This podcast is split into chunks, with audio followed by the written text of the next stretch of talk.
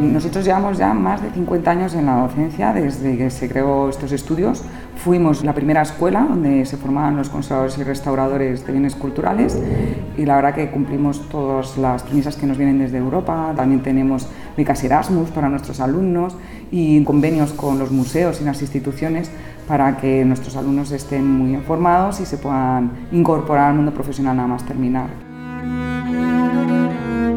Yo soy Elsa Soria Hernán, eh, profesora de conservación y restauración de bienes culturales en la especialidad de bienes arqueológicos y también imparto la especialidad de gestión y de proyectos.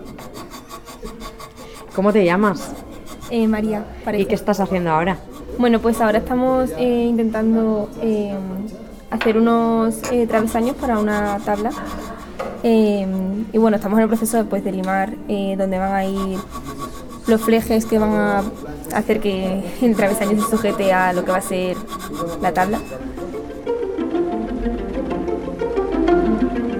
¿Qué especializaciones hay? ¿Qué tipo de asignaturas se imparten? Pues tenemos cuatro especialidades, que es eh, bienes arqueológicos, documento gráficos, cultura y pintura. Nuestros estudios son cuatro años, es un grado, y los dos primeros años son comunes, pero los dos últimos años son de especialidad. Vamos a hacer un recorrido por las especialidades que hay. Perdón que os moleste, pero ¿qué estás haciendo? Estamos haciendo una cajita para esta pequeña tabla eh, para poder fresarla, porque si no está desprotegida. Entonces lo que pretendemos es eso, eh, ajustarla a la cajita y poder hacerlo de manera más segura posible para que no sufra daños para poder hacer un pequeño agujerito para poder eh, proteger la tabla porque está mm, con una grieta entre medias y poderle poner una... Eh, ¿Cómo se llama esto? Una chuleta. Una chuleta, eso. ¿Te puedes presentar?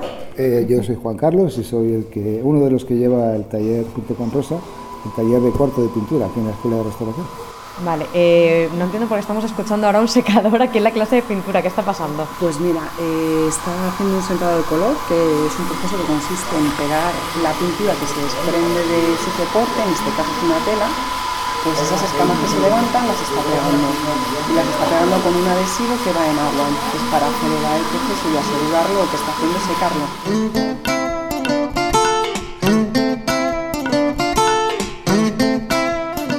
en el máster tenemos especializaciones. Entonces ya tenemos una de proyectos y de gestión profesional que va más encaminada a la dirección y a la redacción de proyectos y las asistencias técnicas y luego también tenemos de pintura, que es una especialización de profundización en los bienes. Bueno, pues este es el taller de, tercero de conservación y restauración de pintura mural y pintura sobre todo soportes. Entonces ves que la clase tiene unos techos muy altos, ¿no? está organizada para poder trabajar con andamio y que los alumnos se acostumbren a trabajar en posturas complicadas, en techos, en, las paredes, ¿no? porque la pintura mural siempre va unida al edificio. Entonces lo que intentamos es que además de que aprendan a restaurar, que aprendan a restaurar en las condiciones que se van a encontrar luego en el mundo laboral. Eh, soy Iván López Rodríguez, soy profesor de conservación y restauración de pintura mural. ¿Cuántos alumnos hay por curso?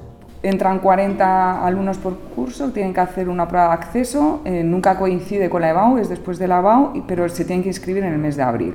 Luego, en las clases prácticas, la ratio es 10 alumnos, no puede haber nunca más de 10 alumnos y en las teóricas sí que aumentamos a 20, pero en las prácticas son 10. Hola, soy Teresa Cuevas. ¿Y qué haces aquí en la Escuela de Restauración? Pues soy estudiante de tercero de documento gráfico. ¿Y por qué elegiste estudiar aquí? Elegí estudiar aquí porque es una carrera que creo que combina muy bien la historia, las artes, la ciencia y el trabajo práctico y manual.